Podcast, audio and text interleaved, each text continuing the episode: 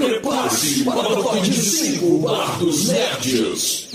5, 4, 3, 2, 1.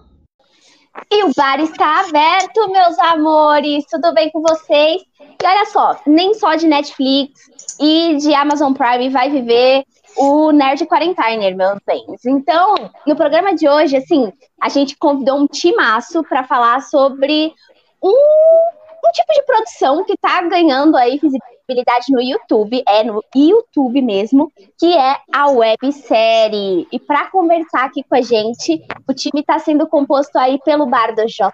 Tudo bem, J? Fala aí, galera, beleza? Vamos falar de produção, vamos falar de YouTube, tamo junto. Também aqui com a gente está o Otávio Castellani, é o diretor. Valeu. E também tem o João Rachid, que é ator. Olá, meu povo, tudo certinho? Tá, então por que, que a gente juntou esses três homens aqui para a gente conversar sobre isso? Então, o que acontece, gente? No dia 10 de abril, estreou aí no canal Sonium Filmes. É isso, Jota? Isso aí. No canal Sonium Filmes, no YouTube, estreou uma websérie brasileiríssima e independente chamada Os 10. E aí, eu vou dar uma sinopsezinha para vocês que acontece? Dez jovens, eles vão ser atraídos pela proposta de um reality show e vão acabar confinados em uma casa tipo Big Brother, com poucos meios para sobreviver. Então, lá no Big Brother eles têm de tudo, lindo, maravilhoso. Nos 10 não, meus amores. Nos 10 é, é loucura, sem, sem muita coisa para sobreviver. E, bom, enquanto era uma oportunidade para ter fama e dinheiro aí, tudo se torna, na verdade, um jogo de vida ou morte, e os participantes precisam descobrir quem é um assassino antes que seja tarde demais, meus caros. E é isso. Quem foi o produtor, da, o, o roteirista e produtor da série foi o Jota. O Otávio, ele dirigiu a série, e o Rashid é um dos. João Rashid, desculpa, João. ele é um dos atores da série. E a gente vai conversar um pouquinho sobre como é produzir webséries aí no YouTube e também falar um pouquinho da produção, belezinha? Isso aí, simbora. Jota, vou começar com você, tá bom? Para a gente dar uma esquentada. Da onde que foi que surgiu a ideia do plot da série? Então, é, essa história é até um pouco é, engraçada, porque eu, eu fiz algumas alguns trabalhos, né? Fiz algumas, alguns roteiros de, de, de, de coisas que, que eu escrevia, de livro, de contos e tal. E aí a, Clara, que é a produtora da, da websérie, é, a gente estava conversando, a gente falando sobre teatro e tal. Eu falei, poxa, eu queria produzir alguma coisa, além de livro, além de conto, eu queria criar alguma coisa assim mais factível, assim, é, mais visual. E aí ela, ah, não sei o que, tava na onda de websérie, de série e tal. E aí, poxa, você que você criasse uma websérie. E eu pensei, tá, mas como é que eu vou criar uma websérie? Não tenho grana, não tenho nada para criar uma websérie. Então, assim, eu pensei, pô, tem que ser uma websérie é, com. Pode ser feita com poucos recursos. E aí, assim, então, como fazer uma websérie com poucos recursos? É, botar todo mundo preso numa casa. E aí foi se desenvolvendo a ideia, trocando com ela e tal, escrevendo. Daí surgiu a ideia de fazer uma websérie ali, de todo mundo trancado naquela casa. E aí a gente teria poucos cenários, poucos lugares e tal. A princípio seria a ideia é, ideal para fazer uma websérie com pouca grana, que é o que a gente, nossa realidade. E Otávio, João, como é que vocês chegaram, entraram aí nesse, nesse projeto? Como é que surgiu isso aí?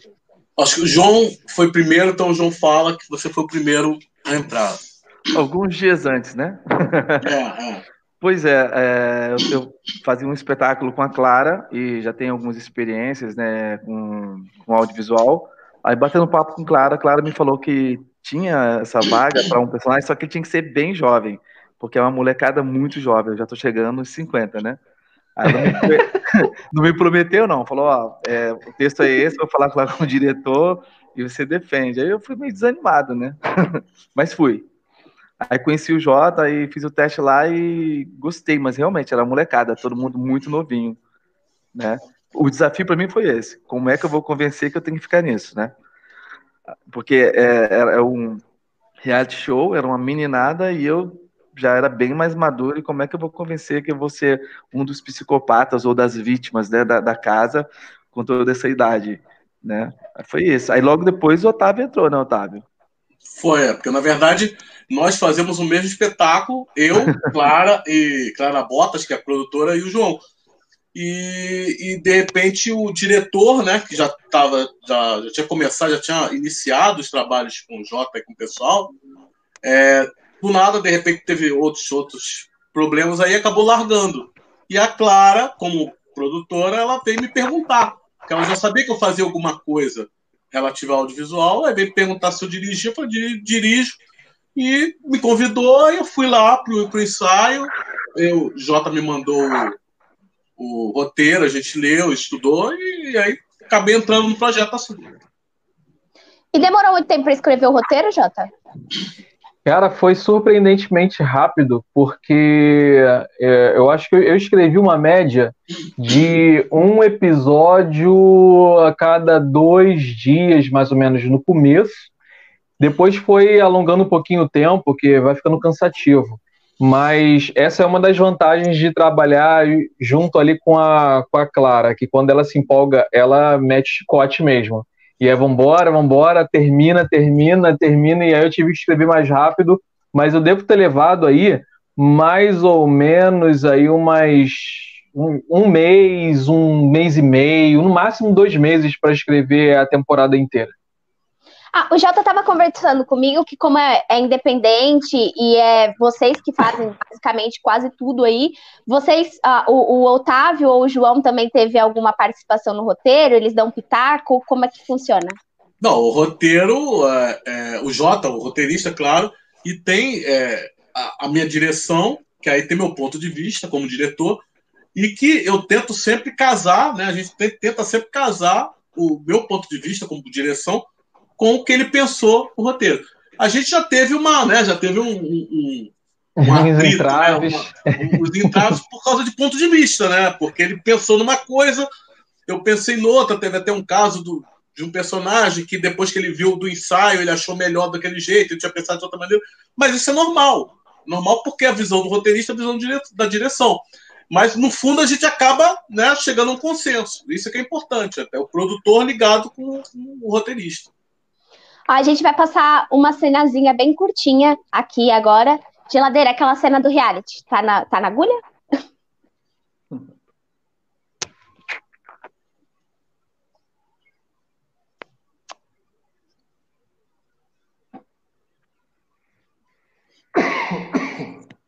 Então, Jota, e essa cena, assim, quais foram as referências que você teve na para escrever, na verdade, a história?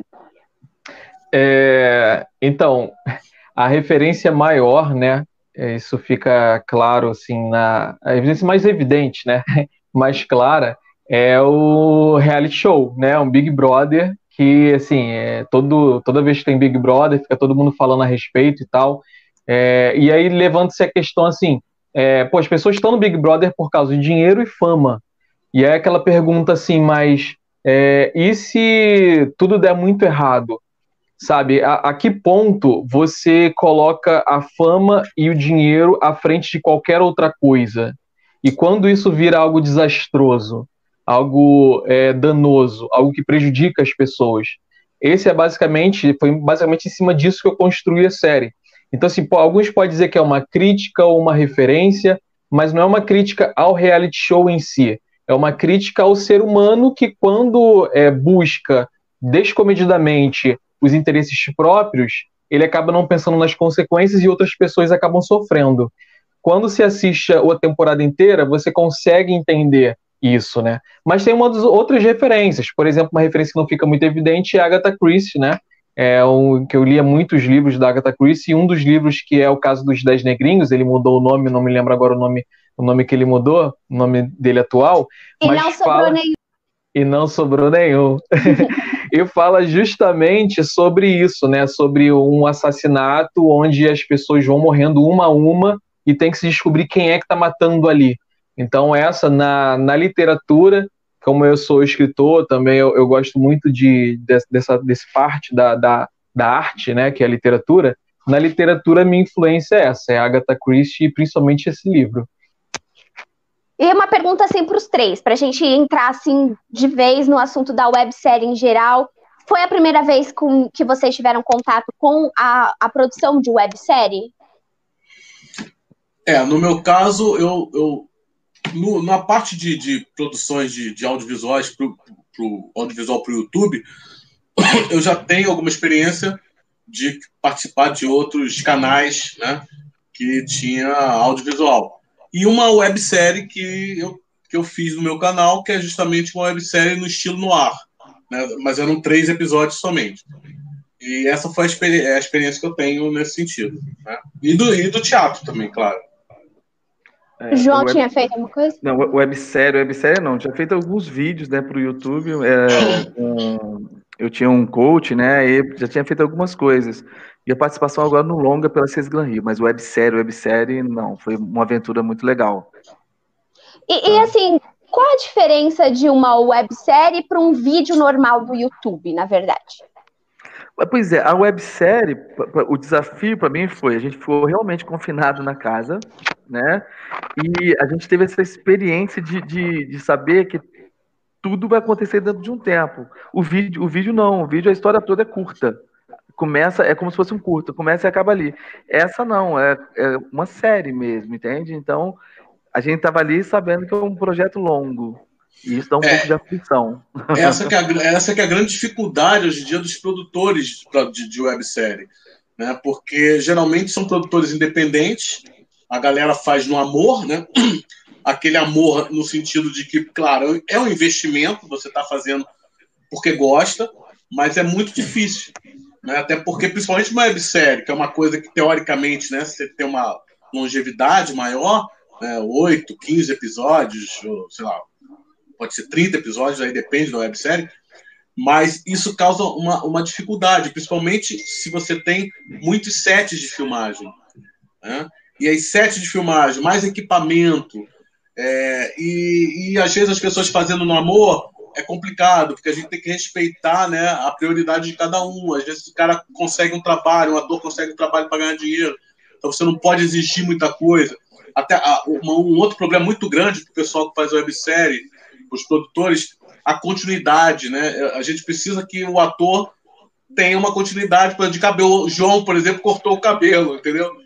Então já, já mata a galera, porque as pessoas têm que ter continuidade, porque no caso a websérie, essa do Jota, por exemplo, os 10, é, são 10 dias, né, Jota? 10 dias, não é isso?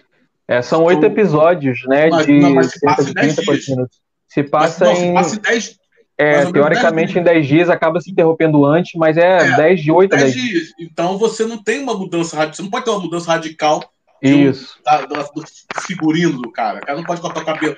Então tem, tem essa problemática quando você não tem dinheiro para né, bancar. Então a, a, grande dificuldade é essa, porque quando se faz por amor, que é o que a grande maioria faz, dos produtores, é você ter essa dificuldade de segurar os caras, né? Porque é difícil mesmo. Principalmente agora que tá a recessão chegando, vai ser mais difícil ainda. É, a diferença de, de uma de uma websérie para vídeos que você faz para o YouTube é porque aqui a websérie ela nada mais é do que uma adaptação de um seriado de TV para o web, para a internet. Então é nessa adaptação o que, que você tem? você tem uma produção mais em conta, com custo mais baixo para o YouTube, geralmente é assim. Você tem episódios mais reduzidos, porque as pessoas que vão assistir vídeo do YouTube elas querem coisa rápida. Então, geralmente são episódios de 5, 10, 15 minutos estourando, assim, uma ou outra que é assim. E, e aí você tem essa, essa, esse valor, que é um pouco, esse custo de produção um pouco mais em conta. Então você tem umas séries que assim, não são comparáveis à Netflix, são comparáveis a as séries que você vê na TV. É uma produção muito mais é, é, enxuta. E aí você tem, se você pesquisar é, websérie no YouTube, você vai ver das coisas mais toscas até séries que são mais conceituadas.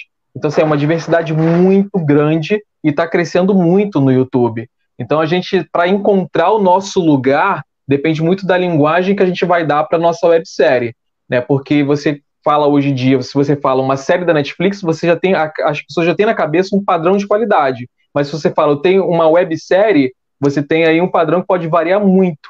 Então a gente tem que impor aí uma linguagem muito nossa para ficar estruturada para as pessoas entenderem como é a nossa websérie e como ela se posiciona dentro das webséries do YouTube.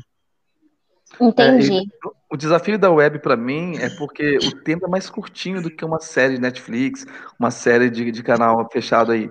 Então, é, você tem que passar toda uma ideia em 14 minutos, 15 minutos, entende?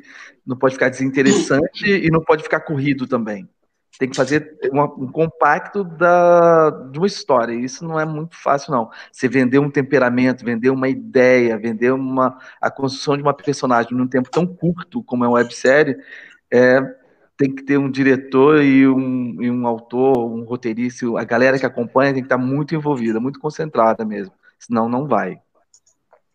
Entendi.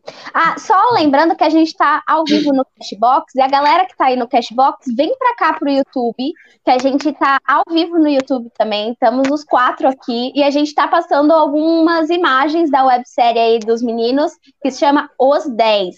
Então vem para cá e vem ver algumas coisinhas, porque gente, já saiu o primeiro episódio, essa série assim, maravilhosa, só queria dizer isso. Nem é porque é do Jota, porque eu gostei muito e eu gosto muito de E Não Sobrou Nenhum, da Agatha Christie.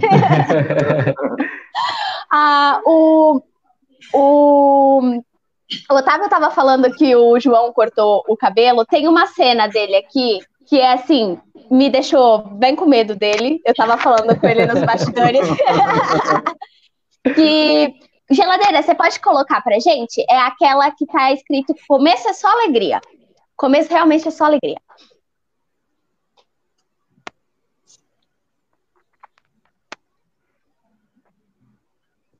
Olha, gente, o João aí é esse de cabelo grande. Gente. Esse olhar. Nossa, totalmente. Olha isso, com esse tercinho na mão, gente, meu Deus. João, em quem você se inspirou para fazer esse olharzinho. Pelo amor de Deus, deu medo. Em que que eu não me inspirei, né?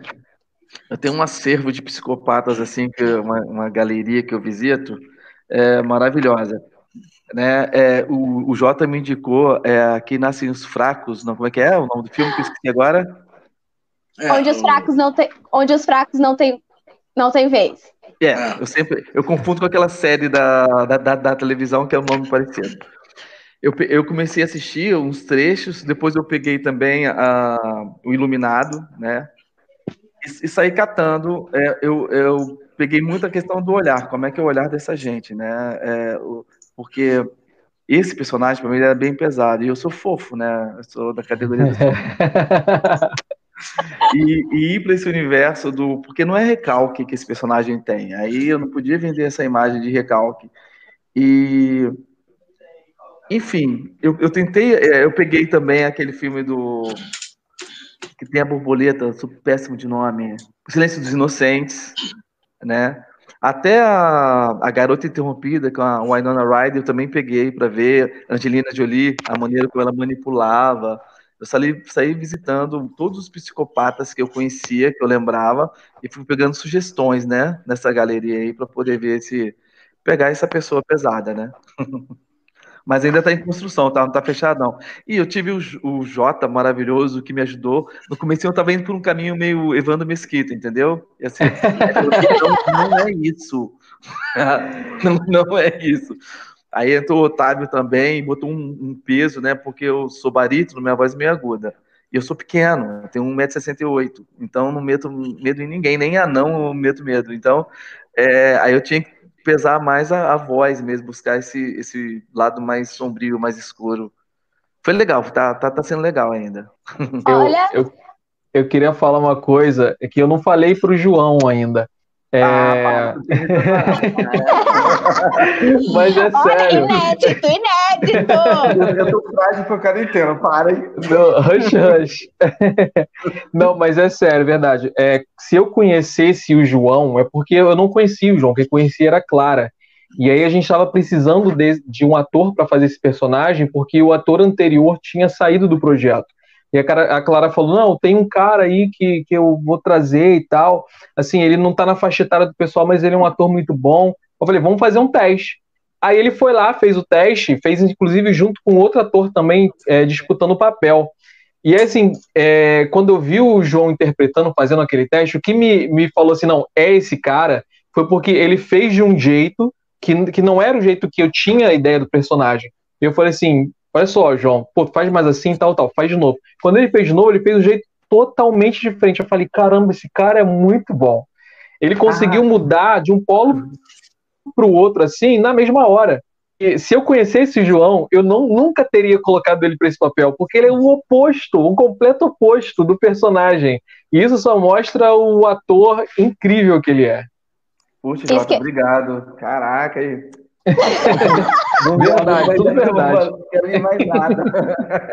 Todo mundo já tá bebendo, ficando muito doido aqui, ó. Já tá emocionado, se declarando.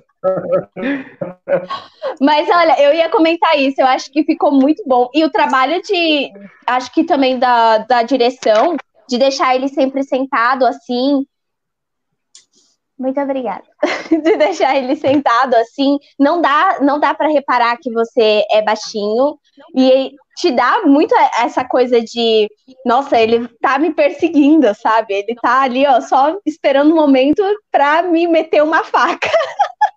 Ficou muito bom, parabéns mesmo.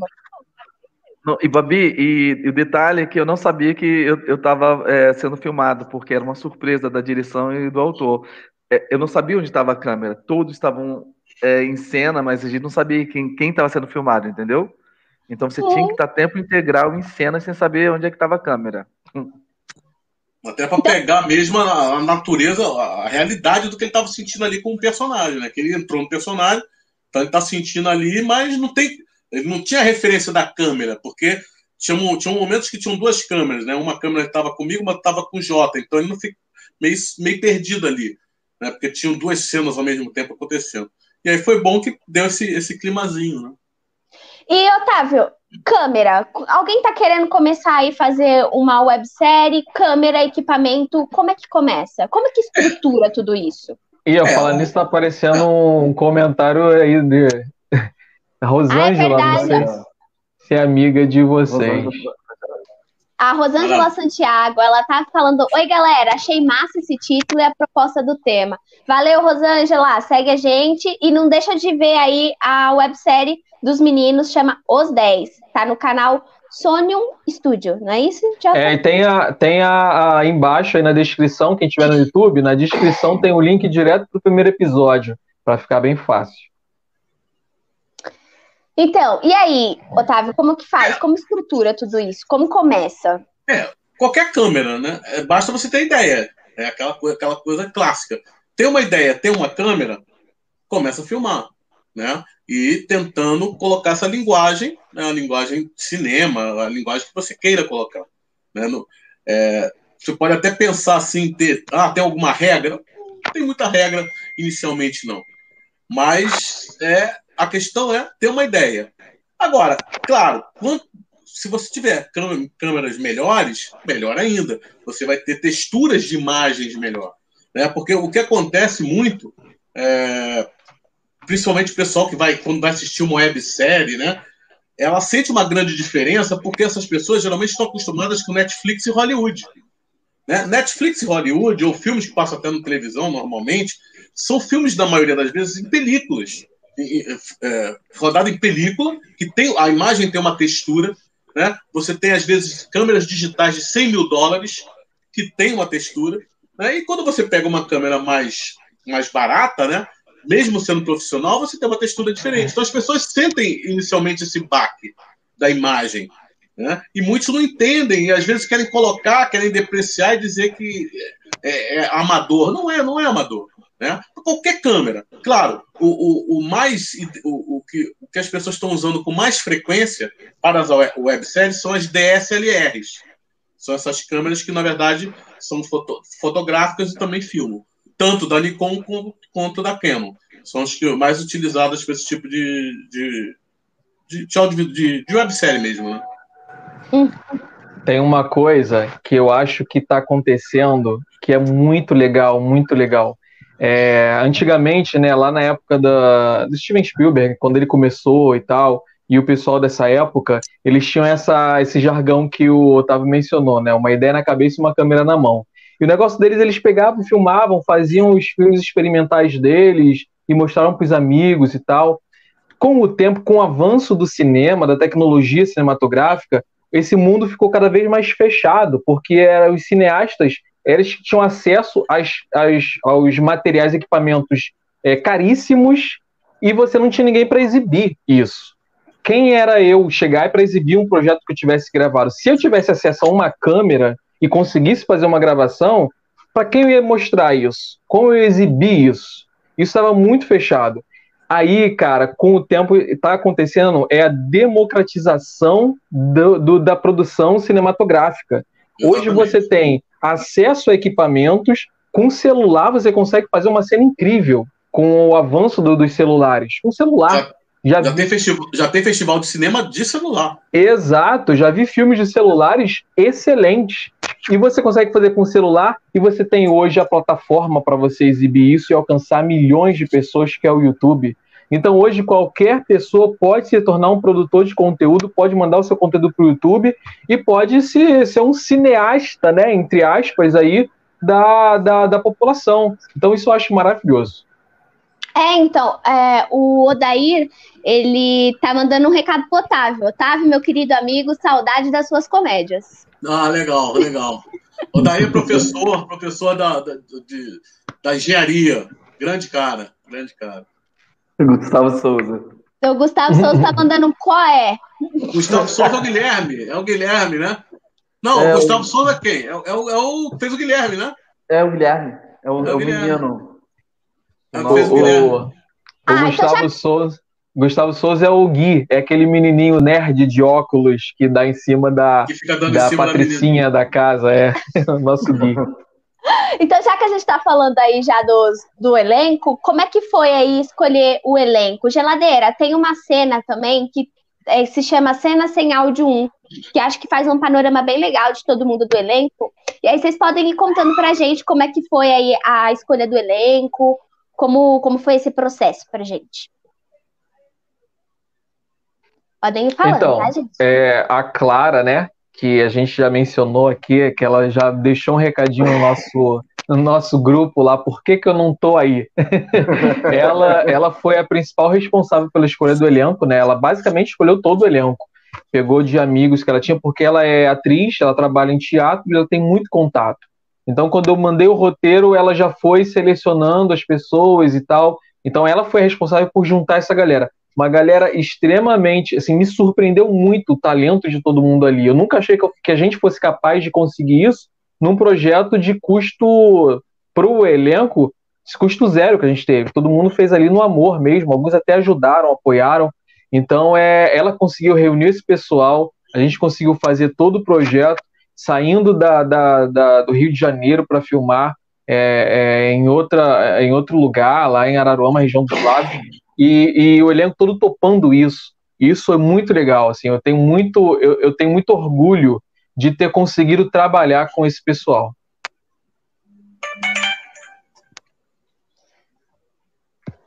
Então tá. Vocês, a Clara, gente, é aquela de cabelo encaracoladinho, ah. viu? Que dá bem assim no, no rostinho dela. Aliás, a Botas é um máximo, maravilhoso. É ah, já falou. Onde que foi mesmo que vocês conseguiram a locação, Jota? Foi em Araruama, na verdade, assim, você chega em Araruama e aí você caminha muito mais até pro, em direção ao fim do mundo. Então foi lá para o interior do interior de Araruama, um sítio que a gente, um amigo do, do meu pai, ele, ele ofereceu pra gente. Outra coisa que a gente também, assim, tem muito a agradecer, porque o cara emprestou o sítio pra gente e a gente conseguiu filmar lá, ele não cobrou nada, tudo no amor também, e a gente foi para lá produzir. E assim, esse, esse processo todo de pegar todo mundo, deslocar para lá foi muito desgastante para todo mundo. Uma viagem aí de mais de duas horas, e, e assim, todo mundo é, se apertando nos carros, que era o que a gente tinha, mas sim, foi muito, foi muito bom porque a gente conseguiu produzir um episódio muito legal graças a, a, a essa união, né, de todo o elenco, do Otávio aí como diretor, todo mundo trabalhando em prol disso, e esse é o resultado, mostra que a gente, com um pouco de vontade, com amor no coração, a gente consegue chegar longe. Otávio, ó, o Gustavo Souza, ele tava falando, o outro Gustavo é Souza com S. O Gustavo é que apareceu no Prado, foi o Prado, que apareceu primeiro foi o Prado. Não, não o Prado é o, é o Alves, o, Sou, é, o, Prado, o Prado é o Gustavo Alves. É, ah, tá. é, tá dizendo, não é o Prado. Ele tá dizendo que não é o Prado.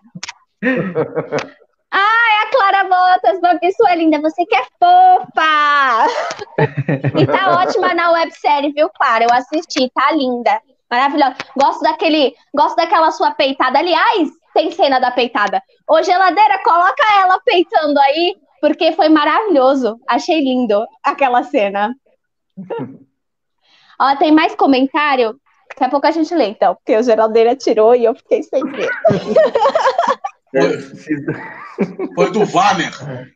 Warner, esse cara é muito foda ele. É o XR Produção em é. Parabéns é a todos. Rodrigues. Quem? Warner, Warner Rodrigues. Warner Ator, Rodrigues. diretor, cara bom. Ele tá mandando parabéns a todos. Eu estou começando nesta área e sei na pele a dificuldade. Sou amigo do Otávio e já trocamos algumas boas ideias. Sou o Wagner Rodrigues da XR Produções Teatro. Valeu, Wagner. Ah, e, e, a maioria de nossos vídeos são feitos por celulares. Gente, por falar em vídeo por celular, é, é só um comentário, não é websérie, mas assim, a, os últimos, os últimos é, videoclipes da Selena Gomes, é, todos eles foram feitos com o iPhone. Não sei se foi uma parceria dela, mas, tipo, tudo, tudo foi feito com o iPhone. E para você ver, tipo, a Selena Gomes, e é um vídeo maravilhoso, assim, a, o, a produção da, do clipe ficou perfeita. Achei ótimo. Ah, gente, e assim, os 10 é uma produção independente, a gente sabe. É, eu tava dando uma lidinha. Websérie não tá aí no, no mercado, não é de hoje. Eu tava. Quando a gente falou de websérie, a única coisa que eu consegui lembrar, assim, no, no ato e na hora, foi aquele Vida de Garoto, a série do, da Capricho, sabe? Eu era uma neném, gente. então, eu peguei essa fase, não que eu assistia, mas eu peguei essa fase e era uma websérie deles. E aí eu fui dar uma pesquisada. E websérie é utilizada para, tipo, até mesmo é, comunicação das empresas. Tem uma websérie chamada Tá na Mesa com Guaraná. Tem outra que é o Retratos da Estrada, da Texaco. Eles usam isso como publicidade, né?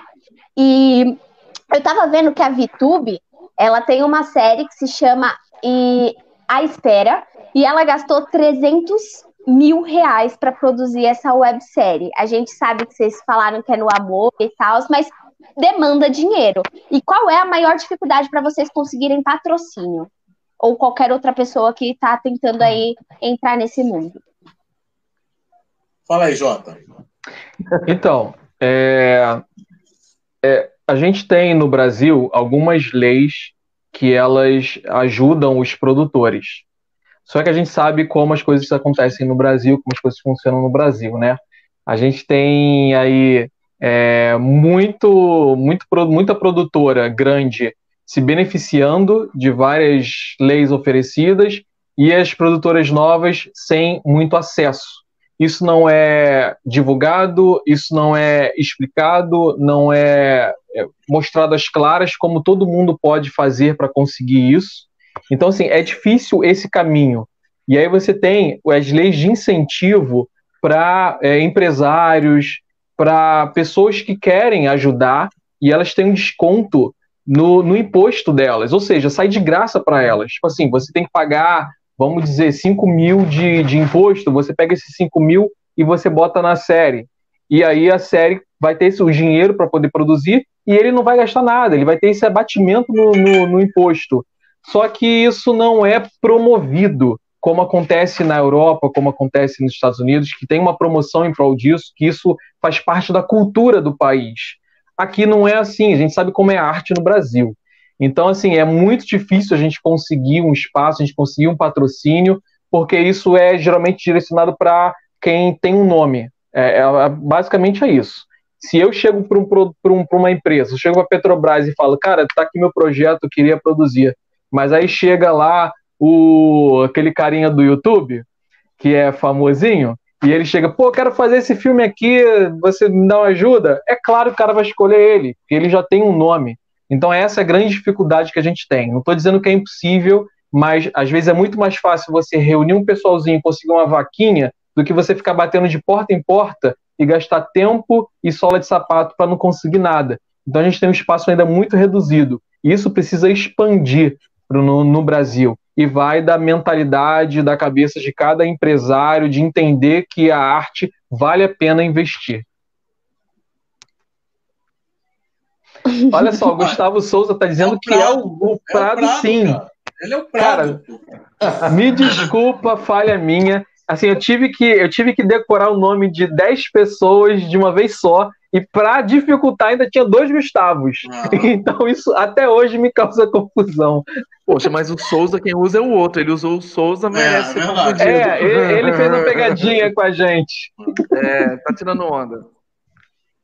Agora, só, essa questão, só, só Babi, essa questão que ele claro. falou do, do dinheiro, é, do, do, realmente a dificuldade de, de quem não é conhecido, né, ter o seu trabalho, né, sendo produzido ou, ou alguém ajudar com, com dinheiro, é, tem um, um, um, grande problema, né, porque é, se você você já não é conhecido, né? E aí o que, que geralmente esses canais fazem? Tem muitos canais que ganharam muitos inscritos e hoje recebem um bom dinheiro né, do YouTube. Então, esses canais, esse daí que você falou, eu acho que, esse investimento, eu acho que é investimento do próprio YouTube que pagou. Né? Porque tem muito, tem milhões de inscritos, né? E milhões de inscritos, você tem uma grana por mês muito boa e você acaba investindo. E, de certa forma, se, se, torna um ciclo, né? Porque você investe uma grana boa e aí você ganha mais inscritos consequentemente, mais dinheiro no YouTube, e aí acaba né, rodando lá o, o, o circo. Mas quem não tem ainda essa quantidade de inscritos para ter um dinheiro legal do YouTube, tem que depender de alguém acreditar e produzir. E isso que é a dificuldade quando você, se você não é famoso. Né? O Odair Xavier tá falando, Jota, arte no Brasil é igual a qualquer outra coisa. Se você tem QI, não precisa ter necessariamente competência. É, exatamente. Concordo com o Daí. É. O Daí, ó. É isso aí, é, é bem isso. Agora, é... aí tem um comentário da Me Julguem. Olá, Lica! Olá, Lica Moon aqui. Oi, Lica, tudo Obrigado, bom? Obrigado, Lica. Uma coisa que eu queria complementar a isso que foi dito, né? A gente já, assim, a gente poderia ficar falando um tempão aqui, é que é, a, apesar das dificuldades, eu queria deixar claro para quem está começando a produzir que isso não é um. Não estamos desincentivando vocês a, a tentar. É, é, é, um caminho árduo, só não vá achando que é fácil. Vou fazer primeiro projeto, vou estourar. É um caminho difícil, é, é, é, são vários degraus, e cada produção você alcança um degrau a mais.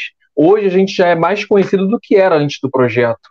Então, assim, não desistam, não achem que é impossível é possível chegar lá, mas você vai precisar batalhar muito mais do que aquele teu, é, aquele carinha ali do lado que já é conhecido. Então você vai precisar batalhar mais. Só que batalhe, assim, é, renda os, os frutos do seu suor. Batalhe sim para conseguir chegar lá. A gente tem, para deixar assim, bem básico aqui, a gente tem alguns caminhos para conseguir financiar um projeto. Né? Alguns caminhos, vou dar só alguns exemplos aqui. Você tem as leis de incentivo do próprio governo, e aí você tem algumas leis aí de incentivo, como essa que eu falei, é, da, da, das empresas patrocinarem com o imposto. Você tem é, outros caminhos como é, o YouTube, como o, o, Otávio falou. Se você conseguir vários vídeos lá, você consegue uma grana de retorno. Você tem financiamentos coletivos como o Catarse, para você tentar atingir pessoas que acreditem e vão é, depositar uma grana para financiar o seu projeto. Você tem alguns caminhos aí para tentar tente um ou tente todos, mas tente, não desista.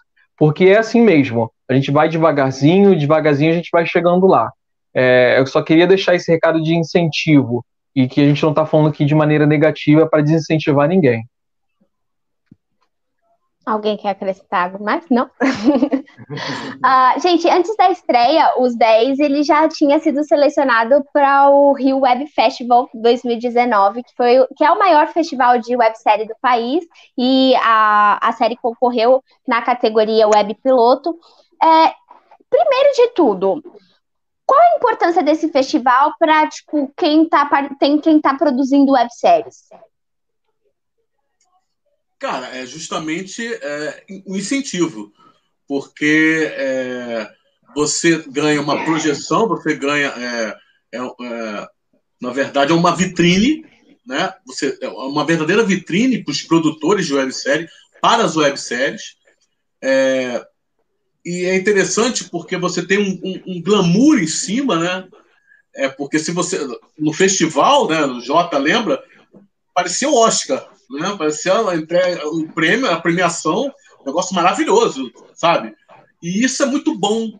É muito bom para os atores, é muito bom para os produtores, para os diretores, porque é um incentivo. É, eles veem que existem, existem, existem pessoas que estão lá acreditando, né? Então foi o que o Jota falou: não desistir. Né? Não desistir. Você pode correr atrás de... e no final faz por amor, na vaquinha, ou como a gente fez, todo mundo dormiu lá no, na sala junto. Foi uma coisa de guerrilha mesmo. Foi difícil essa nossa filmagem. Né? Foi um final de semana em que não, não dava, a gente tinha que terminar esse, esse negócio desse final de semana. Estava muito apertado, tivemos muitos problemas, técnicos inclusive, mas não desistimos. E montamos um, um, um, um produto interessante. Não está 100%, não está maravilhoso, mas está lá um produto montadinho. Isso é, que é importante. É as pessoas acreditarem. Né? Então é isso que você tem, que, que, o produtor tem que acreditar. E que, e que existe, existem pessoas que estão lá fazendo festivais de websérie pelo mundo, né? A gente escreveu, inclusive, o, os 10 está inscrito num outro festival que é de, é, da Alemanha, né, que é também de websérie, específico de websérie. E estamos lá, estamos escrevendo. Estamos escrevendo. E quando, enquanto puder, a gente vai escrever e vai produzir. Aqui é. chique. Alemanha. É isso aí o que o. Valer, o, o Vamer tá falando. Não, não, nada vem fácil. Então, assim, pra gente, pelo menos, né? Pra gente que não é ninguém, nada vem fácil, é preciso batalhar. Me julguem. A, Lu, a Lika tá dizendo, sim, mas não importa a quantidade de dinheiro que você coloca na pessoa. Tem gente que não deslancha de jeito nenhum. Vi de alguns filhos de cantores famosos. o de Lika! é, tem que, ter, tem que ter talento, né? Não, não adianta ter só, ter só quem indique também. O, o Wander está dizendo, você pode errar por omissão, tem que batalhar com amor e determinação, Exatamente. apostando sempre. Isso, é acreditar no que você faz. Eu queria complementar o que o Otávio falou sobre os festivais. É, a gente pode fazer um paralelo a isso ao que está acontecendo com a Netflix.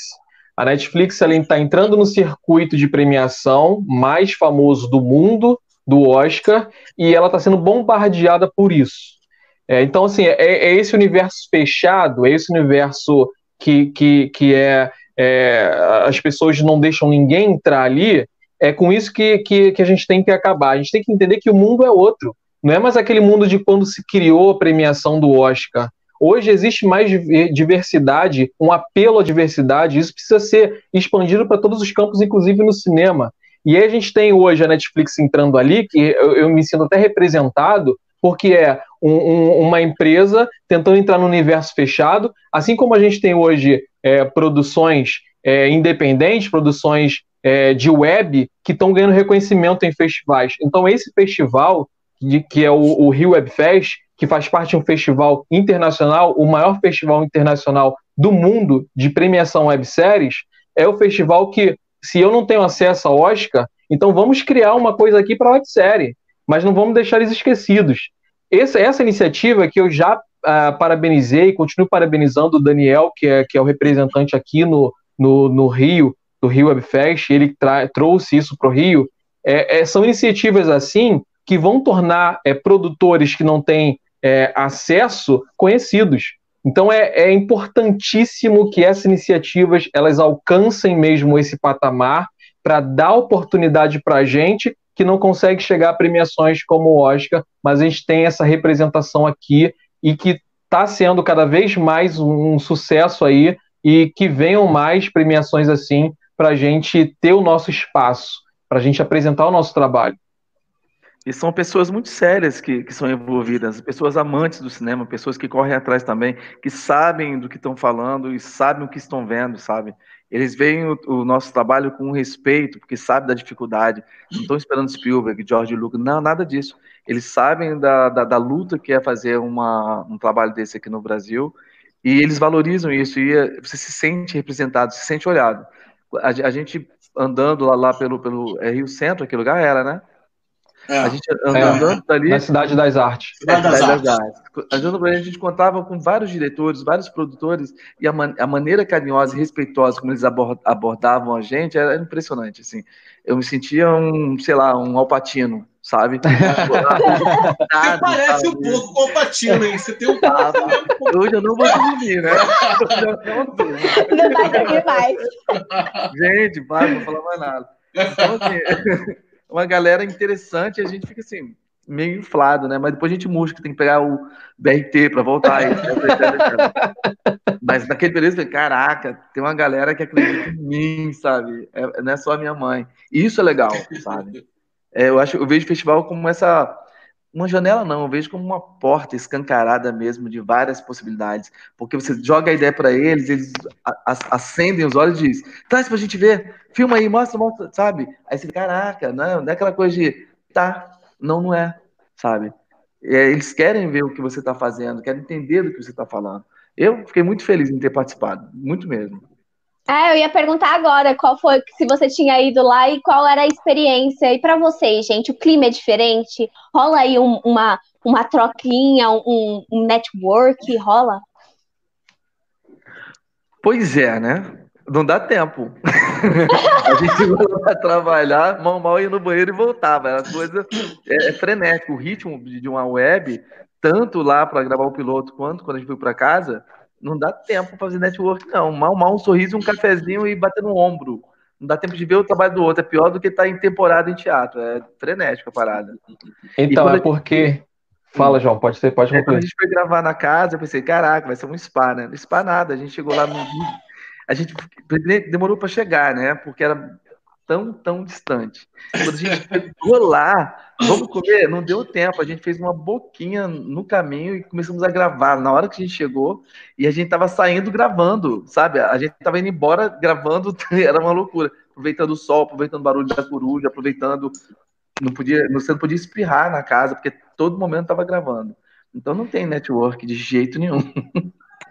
É, o Gustavo falando, foram verdadeiras guerrilhas, as duas gravações, inesquecível, né? O pessoal é, guarda isso com, com carinho. Mas é, o João tá falando isso porque na primeira vez que a gente se inscreveu à série, é, nossa websérie, ela tinha só roteiro.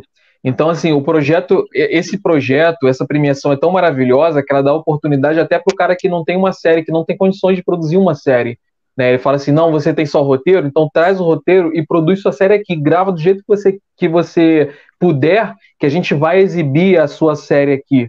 E foi o que a gente fez. Mas aí isso envolve muito trabalho. A gente teve que gravar a série, um episódio da série, em algumas horas lá, lá na Cidade das Artes. Então, nesse dia não teve tempo para nada. Mas é um espaço que durante uma semana a dez dias você tem vários workshops acontecendo ali, ah, tudo voltado para a série. Você tem esse encontro de várias é, pessoas que já são produtoras renom renomadas, pessoas que estão começando. Você tem esse encontro e depois você tem uma grande premiação que é que a gente está falando que é parecido com o Oscar, que é a entrega dos prêmios. Você assiste, você aplaude, você torce para o seu amigo lá. Então, assim, é, é muito completo. Agora, nesse ano, a gente já está inscrevendo a, a série para esse, esse ano também, para o Web Fest, que vai ser no final do ano. Esse ano, João, você vai poder descansar, vai lá só para curtir, porque a série já vai estar produzida, a gente vai mandar ela para concorrer lá aos troféus. Ah, mereço. Pô, a Clara tá falando, ah. João, amor da minha vida. Ah, ela é uma linda, ela é uma linda. O Otávio tem alguma coisa para acrescentar? Não, não. O Jota e o João já, já falaram tudo nesse sentido. Então, já que a Clara apareceu, geladeira, agora é o momento da treta. Bota, bota a imagem da treta, que eu preciso exaltar esse momento. treta? Só não tá sem áudio, ô, geladeira? É, essa tem áudio.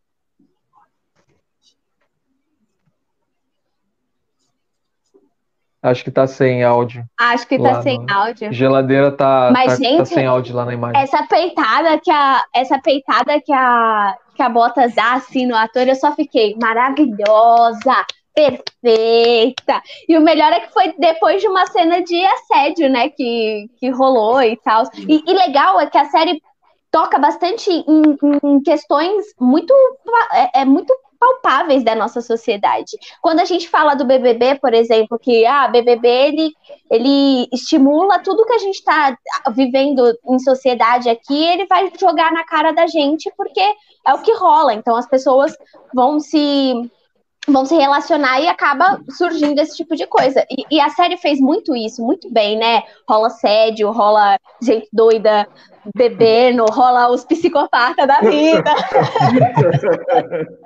Olha, se, se tem uma coisa que eu acho de, de interessante no Big Brother, é, é a exposição da, da, da vida real. Por mais que eles tentem manter um personagem ali, mas você vê que tem momentos que eles são é, pessoas, que eles são seres humanos, e eles evidenciam isso. E os defeitos no confinamento ficam evidentes. Então, assim, eu, eu procurei trazer muito isso para a série, que é, é a, o ser humano, sabe? Com todos os seus defeitos e qualidades, mas o ser humano.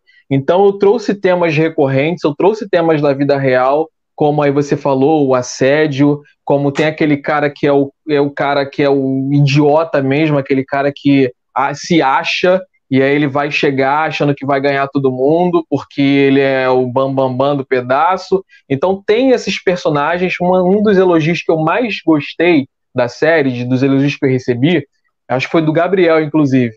Um dos elogios que eu mais gostei foi que os personagens são muito bem definidos e todos eles têm sua personalidade. E isso fica evidente desde o primeiro episódio. Isso, assim, é, eu, eu atingi o meu objetivo quando eu li esse elogio, porque é, é isso, é trazer a realidade do ser humano e cada um se identificar ali. Tipo assim, poxa, eu conheço um cara que é igualzinho esse aí. Poxa, eu tô torcendo para esse cara se dar mal, porque você se identifica com a vida real. E aí você tem essas cenas que você comentou, essa do assédio e depois essa que é o já o troco imediato a isso da personagem da Clara. É, e o legal é que foi sororidade também, sabe? Foi outra mulher parando aquilo. Eu achei muito legal, muito pertinente, pontual. E, e outra coisa que é muito mais legal, que é você colocar isso no YouTube, que grande parte dos consumidores de YouTube, não que outras faixas etárias não consumam, mas a maioria esmagadora são de jovens. Eu acho que é legal a gente colocar e conversar com eles sobre isso e colocar em pauta esse tipo de, de questão. O Geladeira está dizendo que ele está se, ele perguntou se tá tudo sem áudio. Não, geladeira, tava, tá, tinha coisa com áudio. Mas se, agora já foi. Beleza, gente. Os últimos minutinhos da live, infelizmente. Ah, mas. Ah. O, o, o Geladeira tá falando, trouxe o ser humano como ele é, mas não exageradamente como as viagens do. Fica quieto! Que viagens tarantinescas o quê? mas uh, Sim, Clara, Girl Power. Últimos minutos da live. Então, gente, o que esperar de os 10? Além de tudo que o Jota já falou. Surpresas. Uh. É, suspe... Muita surpresa, muito suspense, muito clima assim tenso e, e um final assim arrebatador. E muita coisa fofa também, tem muita coisinha é, fofinha. É, tem, tem, romance, tem uma cena aí de é, romance ô, e tal. Ô, geladeira, eu não sei, eu não tinha pedido para baixar, mas se você baixou, tem uma cena que se chama, e tem romance também, se você puder achar ela pra gente, que eu ia falar, gente, nem só de sangue vive esse, esse, essa websérie. Tem o amorzinho também, porque o Jota lembrou que eu gosto muito dos amorzinhos. Tenho certeza que foi isso. Faz um dorama. Jota, quando você vai produzir um dorama? quando eu achar chinês, quando eu achar coreano o suficiente. Ah! Então pode jogar a geladeira, pode passar a ceninha do amorzinho. Que, aliás, É com a Motas também. Ai, meu coração. Olha os dois. Super oh. que fofo. Ah, que fofo. Ah, Jota, é. quero um romance, quero beijo, viu, Jota? No, então. Olha, olha o chip ter... que eu já tô, já tô criando.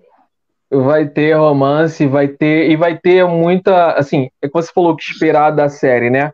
É, eu tentei, eu trouxe uma, uma, uma, uma complexidade da personalidade humana ali envolvida em cada um, que não tem como eu falar sem spoiler, mas é, essa natureza humana da, da do questionamento é, de quem eu realmente sou, é, como o meio me influencia e como eu evidencio isso, é, isso está muito, tá muito transmitido ali em cada episódio. É, essa, se, se, a gente conseguir gravar e, e, colocar essa série toda no ar, eu acho que vai ser uma coisa tão legal para reflexão das pessoas, sabe?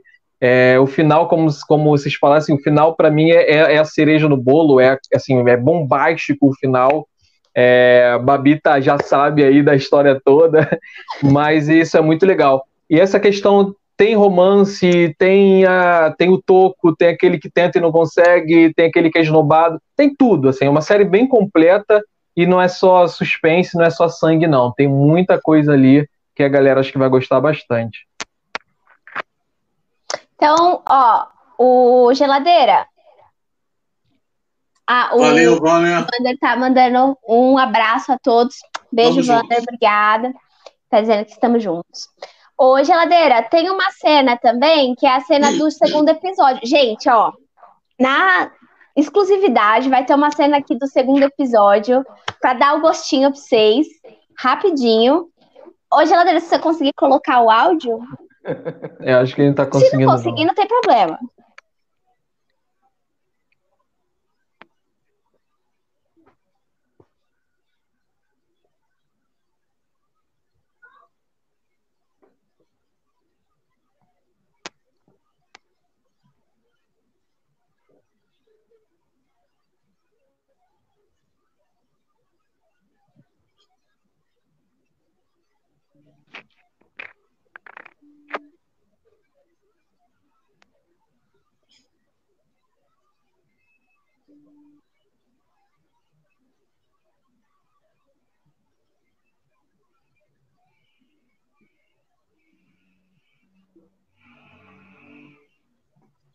Pois é, gente. É, morreu ou não morreu? Morreu ou não morreu? olha. matou ou não matou? Fez a questão. É, confiram sexta-feira às 22 horas. Aonde já tinha? No YouTube, lá no, no Somnium, canal Somnium. É, aqui embaixo na descrição tá o link direto para o primeiro episódio. E lá nesse mesmo canal você já se inscreve, já ativa o sininho para assistir o segundo, que sai na próxima sexta-feira, às 22 horas, ao vivo e com a presença do elenco, do Otávio, minha, lá no chat, lá comentando enquanto assiste o episódio. Então tá todo mundo convidado aí para o segundo episódio de Os 10. Pessoal, considerações finais? Querem deixar abraços, beijos, agradecimentos? Esse é o momento. Tudo com vocês. Beijos a todos e assistam os 10. E quem quiser produzir, produz. Filma, pega uma câmera, sai filmando o que puder. Conta, conta a sua história. Isso é que é importante. E vamos fazer arte, meu povo. É, obrigado a Babi por, por ter aceito o desafio de é, receber aqui nas nós, mentes loucas aqui, mentes criativas que nunca são normais, e ter gerenciado muito bem essa conversa. Muito obrigado pelo espaço que vocês cederam aqui do Bar dos Nerds, receber a gente, receber a nossa série. E é, o recado é esse, pessoal. Como o Otávio falou, não desistam dos seus sonhos. A gente ainda não chegou lá, a gente está caminhando, mas a gente já conseguiu muita coisa. E isso é porque a gente não desistiu. Então continuem lutando, acreditem se vocês é, estão escrevendo, não importa o que for se é livro, se é série, se é música, não desista. Continue produzindo e batalhando que é, tem espaço para todo mundo. Muito obrigado a todos também que assistiram. Valeu, galera. O Gustavo, que é o Prado e não é o Gui, está mandando abraços a todos. Valeu, Gustavo! Gustavo. Valeu! O Odair também está mandando abraços, galera. Então é isso, meu povo.